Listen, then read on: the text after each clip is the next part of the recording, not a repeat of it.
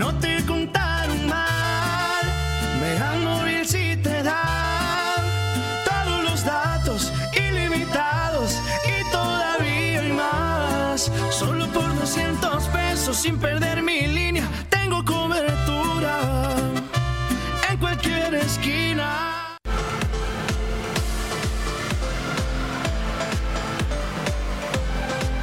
Mega Canal Colima. ¿Qué tal? Muy buenas tardes, un gusto saludarle en este día y bueno, pues eh, le lo invitamos para que nos acompañe a conocer un resumen de la información que le estaremos presentando durante el noticiero nocturno con mi compañera Dinora Aguirre. Y usted recordará que, bueno, pues es precisamente este día cuando inicia el semáforo amarillo para la entidad de Colima y que estará vigente hasta el día 15 de noviembre. Bueno, con respecto a este tema, mi compañero Manuel Pozos había eh, presentado información con respecto a la opinión de los ciudadanos quienes decían sentir un poco de temor porque no se encontraban preparados para hacer frente a este tema toda vez de que los ciudadanos, bueno, pues empiezan a relajar las medidas de eh, seguridad sanitaria y con ello podría propagarse eh, más contagios con respecto al COVID-19. Hoy también platicó con los comerciantes para conocer su opinión con respecto a este tema y ya se encuentra en la línea mi compañero Emanuel Pozos. Manuel, muy, buenas tardes. ¿Qué te dicen los comerciantes con respecto a este tema?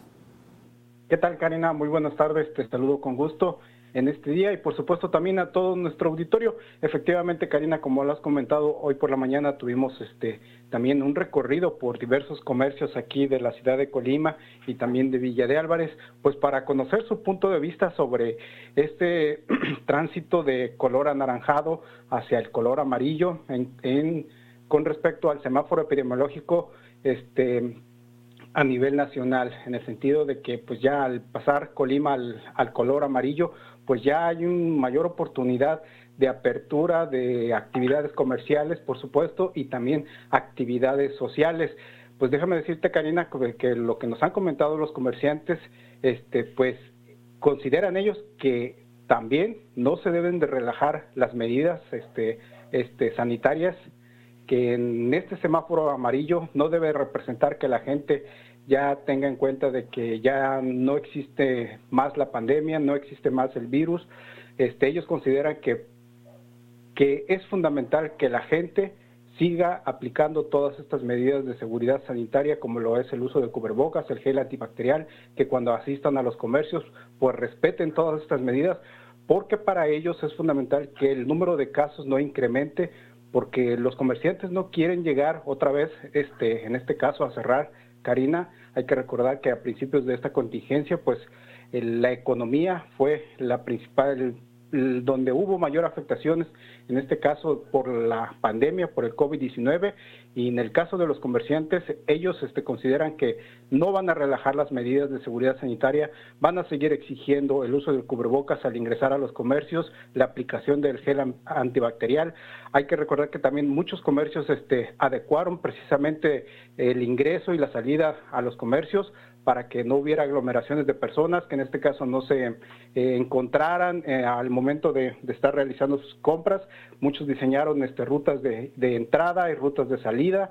Entonces, todas estas medidas que ellos, estos protocolos que ellos implementaron, se deben seguir respetando porque, como te digo, para ellos es fundamental que el número de casos no incremente y que Colima regrese, en este caso, a color anaranjado o a color rojo.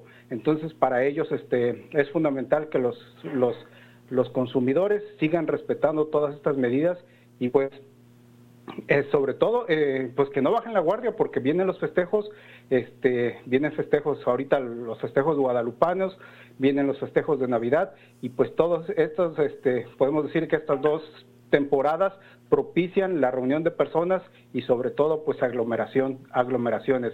Entonces esto puede ser factor de riesgo para que incrementen los casos y ellos, los comerciantes, no quieren precisamente esta situación. Por eso eh, nos comentaron e hicieron una invitación a todas las personas a que sigan acatando todas estas medidas, a que no bajen la guardia, este, para que Colima siga este, manteniéndose, podemos decir, en niveles bajos y que llegue, que llegue el Estado a ese anhelado semáforo verde o, de, o también levantar bandera blanca, es decir, que ya no se llegue a registrar ningún caso de, de COVID-19 y por supuesto también ninguna defunción por esta enfermedad que desafortunadamente pues Colima, a pesar de que es un estado pequeño, pues ya registra cifras altas en cuanto al número de contagios y también en cuanto a defunciones. Esto es parte de lo que nos comentaron los comerciantes, este Karina, pues la invitación a que no se baje la guardia en esta contingencia. Ahora, Manuel, eh, tú nos comentabas que incluso ya se podría, se podía observar mayor afluencia, sobre todo en las principales eh, calles del centro de la ciudad, en Colima, en donde, bueno, pues la gente va y realiza sus compras, sobre todo ahorita que es quincena. Eh, preguntarte si en lo que pudiste observar eh, realmente se están cumpliendo las medidas por parte de los comerciantes. Es decir, una cosa es que eh, te lo mencionen, eh, saben cuáles son las medidas, has recibido incluso capacitación, pero ¿realmente las están aplicando? Fíjate que Karina, que sí.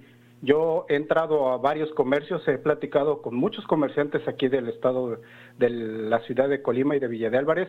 Hemos hecho varios este, ejercicios, este, sondeos que que procuramos hacer para Mega Noticias y efectivamente nos hemos percatado precisamente de, de, esta de que los comerciantes sí aplican las medidas, o sea, tienen lo que es este, la aplicación del gel antibacterial en su ingreso, eh, los tapetes sanitizantes, como te mencionaba, hoy por ejemplo eh, visitamos una carnicería que está frente ahí al este jardín de San Francisco, me sorprendió por la forma en que está organizado, como te menciono, hay un, un, este, un punto de entrada, en este caso eh, los refrigeradores donde venden la carne y para que sean atendidas las personas que llegan a esa carnicería están eh, acomodados de una forma para que el, cliente que llegue eh, no se tope con el cliente que en este caso que ya viene atrás de él.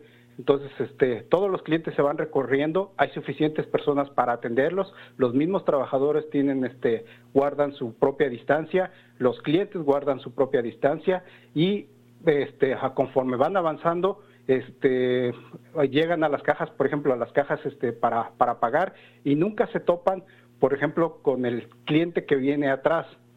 Entonces, esos protocolos que los mismos comerciantes han diseñado, pues me parecen muy bien creo que ni siquiera la Secretaría de Salud se los instruyó, sino ellos ellos mismos los diseñaron, los implementaron para que este en este caso pues la gente no llegue a acumularse en un solo punto. Hay que recordar que antes de la contingencia pues acudíamos a las carnicerías, por ejemplo, y pues todos estábamos de pronto a veces haciendo fila o haciendo eh, todos amontonados en un solo refrigerador esperando que alguno de los trabajadores nos atendiera. En este caso no, yo o sea, me sorprendió por la organización que se tenía en esta carnicería y este pues, sale la gente, paga y, ya no tiene contacto con, los demás clientes que van llegando. Todos los trabajadores usaban cubrebocas.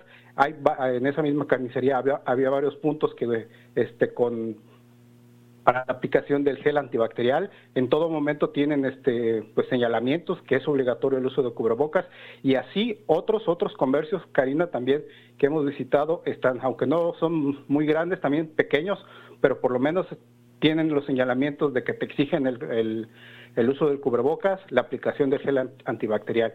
Pero ya una vez que salen, Karina, ese es el punto y creo que es la preocupación precisamente de la Secretaría de Salud, es que los podemos decir que los comerciantes están cumpliendo con la aplicación de estos protocolos de seguridad sanitaria.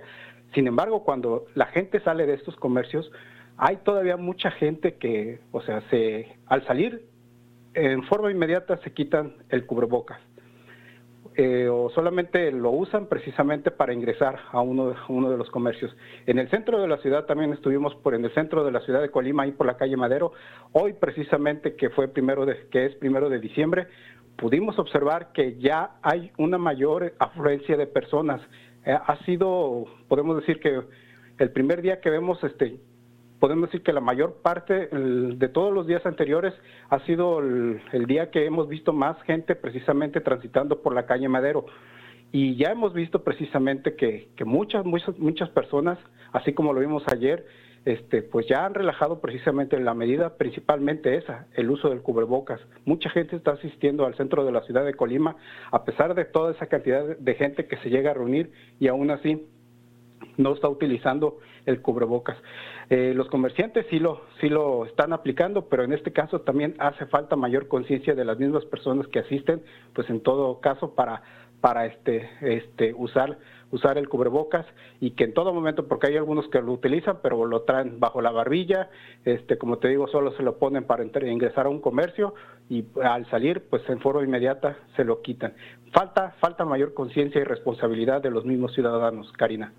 Muy bien, Manuel, pues muchísimas gracias por tu reporte y como bien lo comentaba eh, el compañero Manuel eh, Pozos, bueno, pues hace falta mayor responsabilidad por parte de los ciudadanos y más en estos tiempos en donde eh, la aglomeración de personas va a ser más frecuente, sobre todo en el centro de la ciudad, con el docenario a la Virgen de Guadalupe y bueno, pues con todas estas festividades que se llevan a cabo durante el mes de diciembre. Y bueno, pues ahora sí que cabe la responsabilidad de los ciudadanos para que sigan demostrando que que sí están utilizando todas las medidas sanitarias y que, bueno, pues eh, como decía el compañero, eh, pasar del color amarillo a un verde eh, próximamente.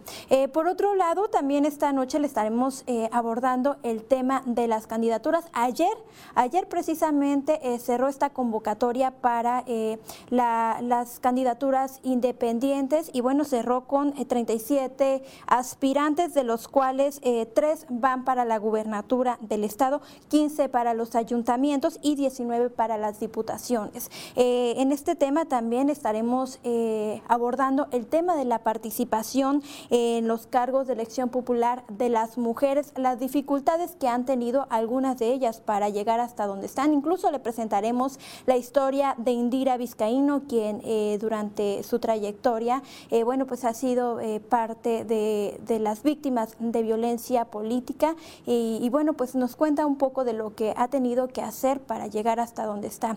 Eh, bueno, en otro aspecto también estaremos abordando y le estaremos presentando información sobre el análisis realizado por el Instituto Mexicano para la Competitividad con respecto al gasto público. Esta información eh, la está elaborando mi compañera Alejandra Arechiga y bueno, pues ahorita nos da un adelanto de esta información. Ale, muy buenas tardes.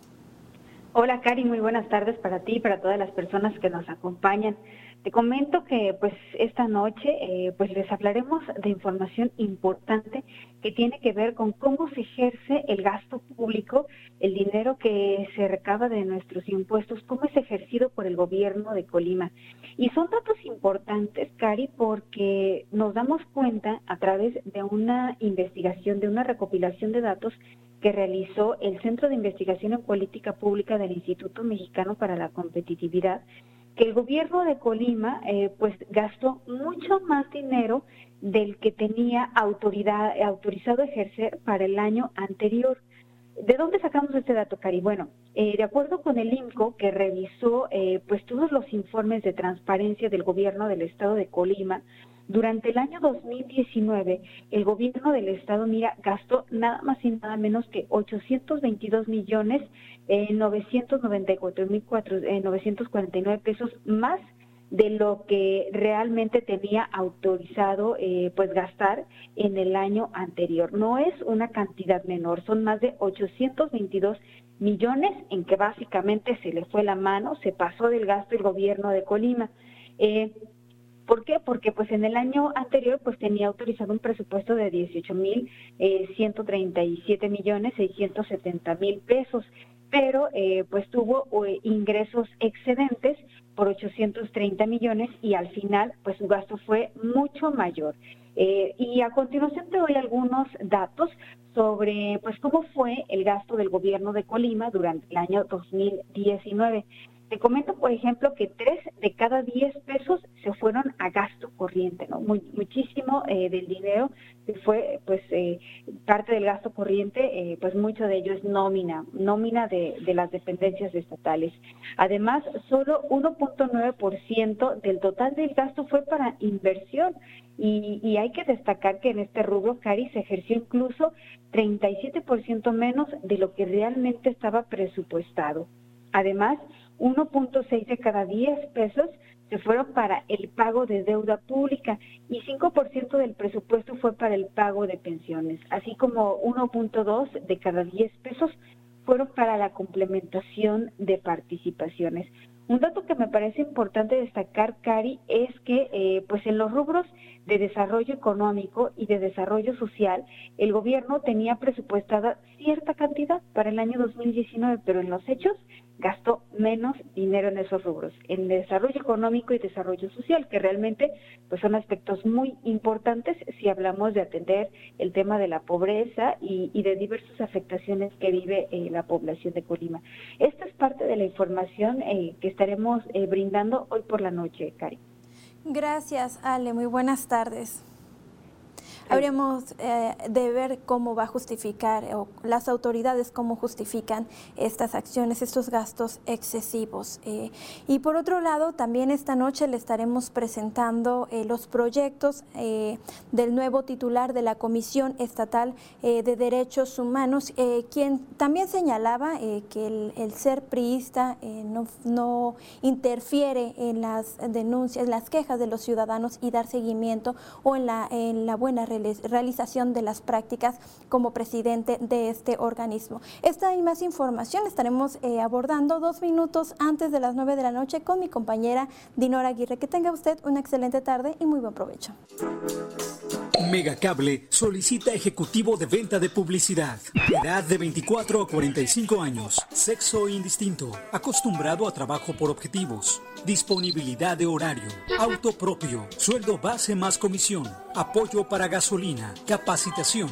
Presentarse en los regalados número 179, Colonia Centro, o enviar tu currículum al correo a torres.megacable.com.mx. No te contaron mal, Mega Móvil si te da todos los datos ilimitados y todavía hay más. Solo por 200 pesos sin perder mi línea,